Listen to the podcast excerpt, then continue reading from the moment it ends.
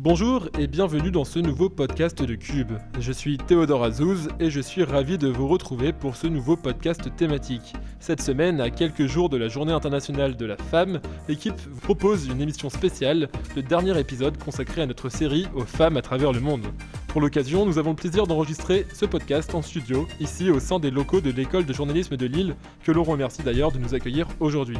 Et quoi de mieux qu'être ici pour évoquer justement le destin de femmes journalistes, des femmes reporters aux trajectoires opposées et inspirantes, à qui on va tenter de rendre hommage aujourd'hui. Comme d'habitude, vous retrouverez vos chroniques habituelles, le portrait de la semaine avec Sarah, qui nous parlera de la photojournaliste allemande Gerda Taro. On retrouvera également Églantine pour un retour vers le passé avec sa chronique Et avant, où il sera question de l'histoire du premier journal féministe en France. En studio, Emma sera avec nous pour un regard vers l'étranger, et plus particulièrement vers la Russie. Et enfin, on parlera culture avec le billet de Manon, qui revient sur le film oscarisé Scandale, long métrage sur le combat de femmes journalistes au sein de la chaîne ultra-conservatrice Fox News. Un beau programme en perspective, je vous rappelle que vous pouvez retrouver ce podcast et tous les autres sur les différentes plateformes d'écoute, Spotify, Deezer, Apple Podcast, mais aussi sur notre site web www.cubemedia.fr. Et n'oubliez pas non plus de nous suivre sur nos réseaux sociaux, Facebook, Twitter ou encore Instagram. Cube Podcast, spéciale journée de la femme, c'est parti.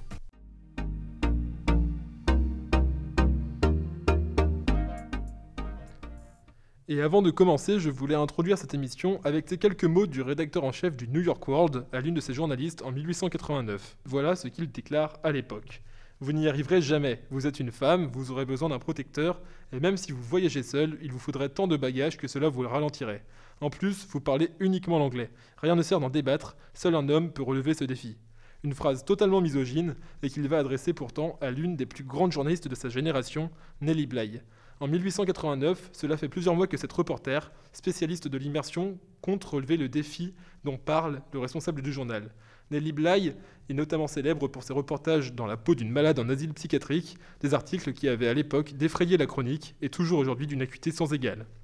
Mais cette année-là, en 1889, son nouveau pari est sans précédent. Son objectif, parcourir le monde en relatant ses aventures au fil de l'eau au sein des pages du journal dirigées par Joseph Pulitzer, qui lui va croire au projet de la journaliste. Et c'est ainsi que Nelly Bly va embarquer, depuis New York, en bateau vers Londres.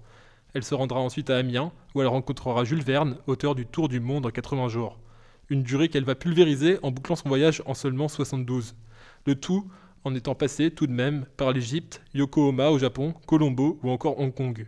Un exploit journalistique sans précédent qui fera de Nelly Bly une égérie du journalisme et de l'investigation jusqu'à aujourd'hui. Voilà pour cette rapide présentation du travail de Nelly Bly. Et d'une pionnière à une autre, on va évoquer l'impressionnant parcours cette fois de Garda Taro. Avec toi, Sarah, comment ça va? Bonjour Théodore, ça va très bien et toi? Bah ça va, ça fait, ça fait plaisir d'être de retour en studio. Et oui, très heureux d'être en studio aujourd'hui. Et donc justement, on va voir avec toi le portrait de la semaine.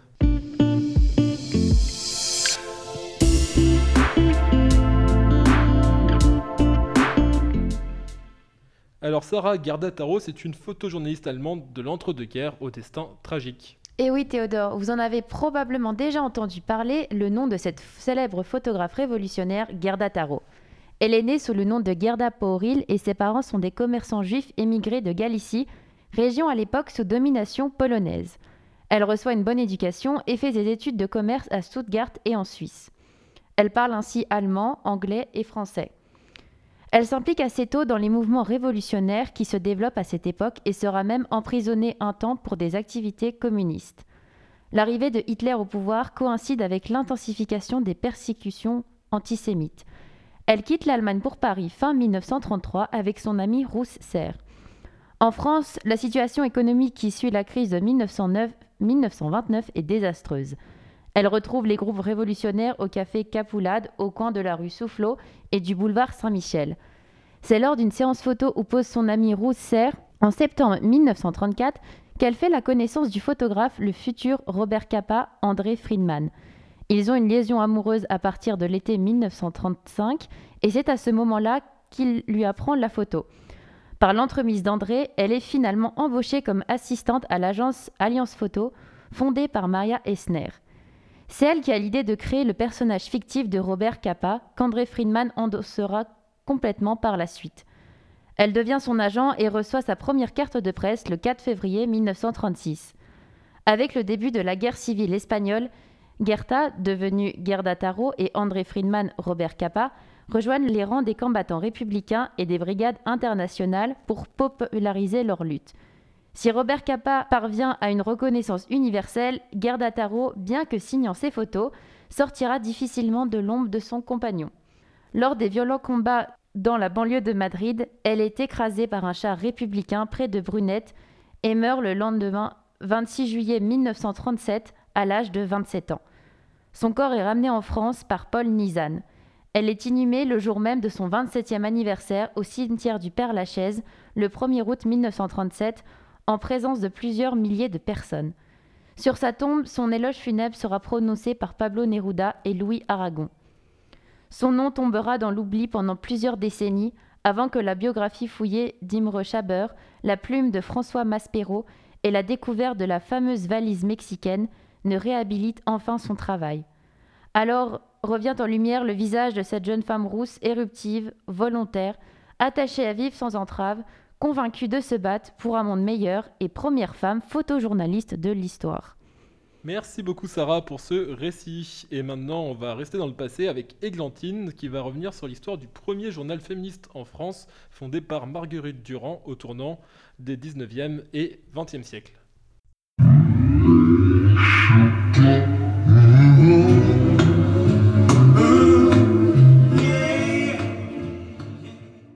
Merci Théodore. Aujourd'hui, moi, je vous propose de me suivre dans un voyage dans le temps.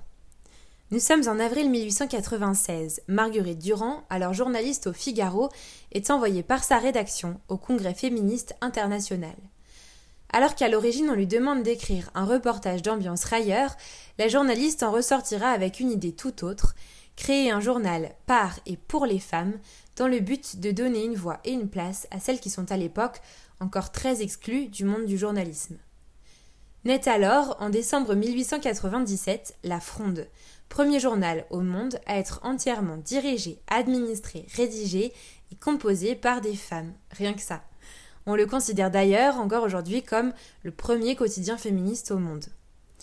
Si son histoire journalistique est particulière et novatrice, sa ligne éditoriale assumée, La Fronde demeure pour autant un journal comme les autres, si je puis dire. Politique, culture, internationale, toutes les rubriques d'un papier classique s'y retrouvent. Sa seule différence, et pas des moindres, je pense que vous l'aurez deviné, c'est que Marguerite Durand en évince tout homme. Pourquoi? Elle aurait dit que, parce que si on prenait ne serait-ce qu'un seul homme, il se trouverait toujours des personnes pour dire que c'est lui qui a fait le travail. Avant-gardiste Marguerite, utopiste peut-être, mais pas naïve pour autant. Mais la fronde reste malgré tout célèbre en devenant le relais des féminismes de son temps. C'est une référence répétée des batailles féministes ou des publications de celles qui ont marqué ces mouvements. Et en effet, les rédactrices, collaboratrices, imprimeuses et colporteuses du journal prennent part à ces luttes, publiant des articles sur l'histoire du féminisme ou se faisant l'écho des revendications d'associations. Cosette, Chic et la poudre n'ont donc qu'à bien se tenir, la fronde peut réellement être considérée comme le média précurseur en termes de lutte pour l'égalité. Et ce, dans un monde où les femmes n'avaient ni le droit encore de voter, d'avorter, ni même de passer le bac. Merci beaucoup Églantine, je suis maintenant avec toi Emma pour parler de journalisme à l'étranger cette fois. Salut Emma, comment ça va aujourd'hui? Salut Théodore, très bien, on est en studio, c'est bah, cool. Ça fait plaisir. Et donc voici tout de suite avec toi la rubrique Vue d'ailleurs.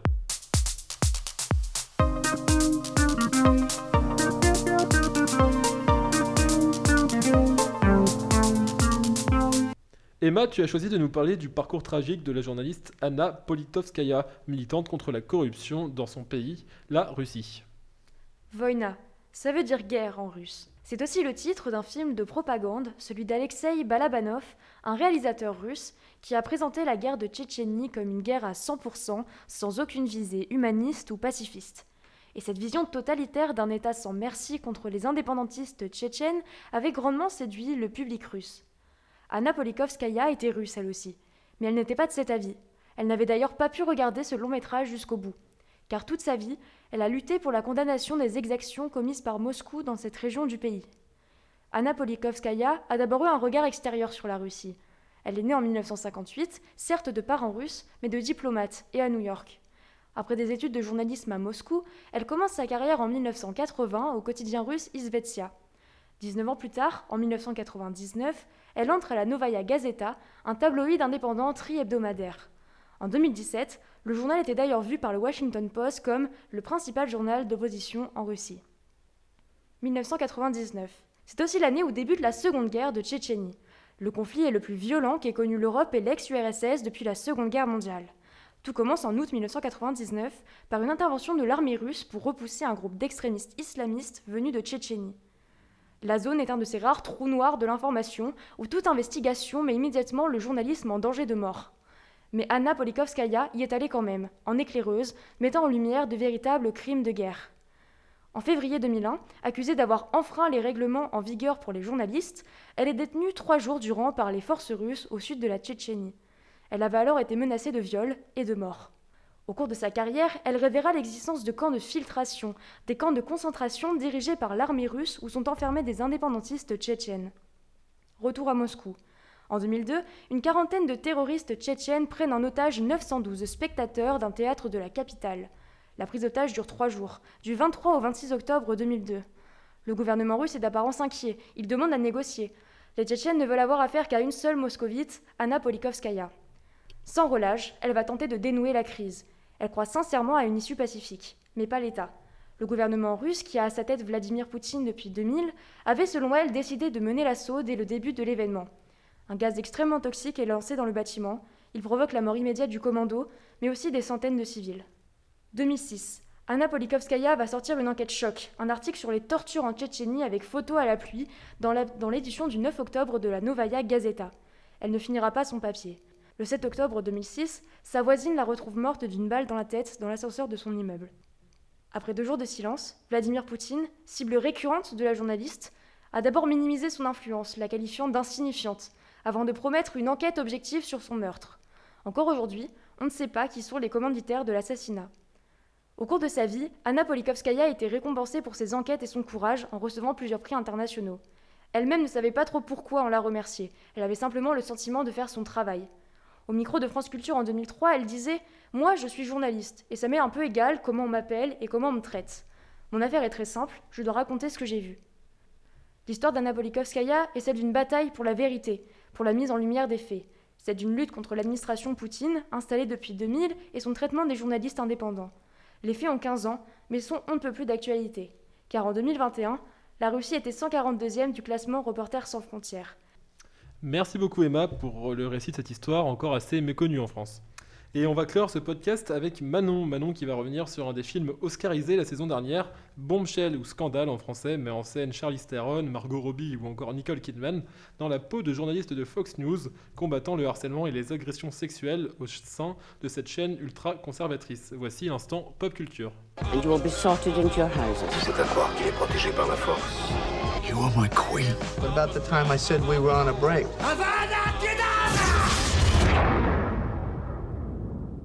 Parler des journalistes femmes est essentiel, leur donner la parole l'est d'autant plus. Un an avant que le mouvement hashtag MeToo soit devenu viral en 2017, Roger Ailes, premier PDG de Fox News, démissionnait à la suite de plusieurs accusations d'harcèlement sexuel. Un esclandre dont s'est emparé le réalisateur Jay Roche avec le film Scandale, sorti en 2019. Ce film nous plonge à la place des victimes, parmi lesquelles Megyn Kelly, anciennement présentatrice chez Fox News.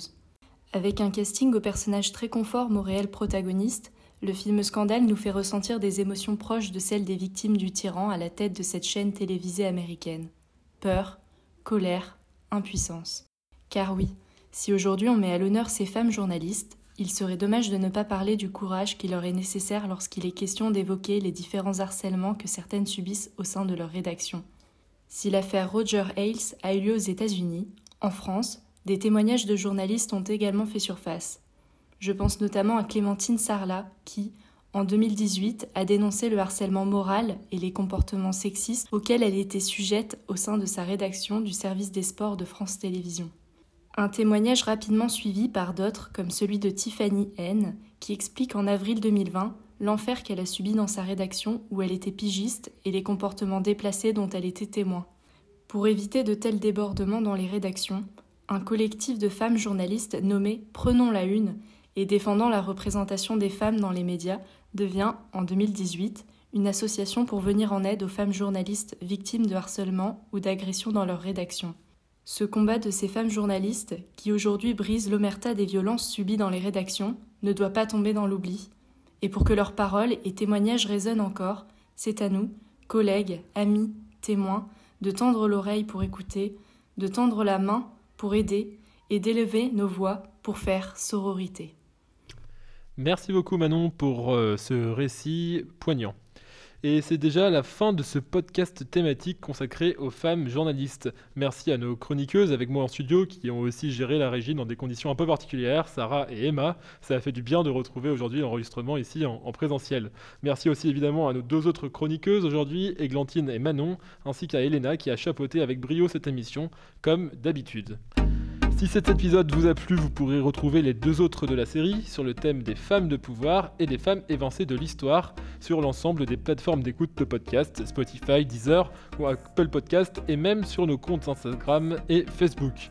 Je rappelle que vous pouvez également retrouver sur notre site web www.cubemedia.fr tous nos articles, toutes nos vidéos et nos podcasts préparés par l'ensemble de l'équipe. Une petite pause la semaine prochaine pour les podcasts et on se donne rendez-vous dans 15 jours pour un nouveau podcast d'actualité.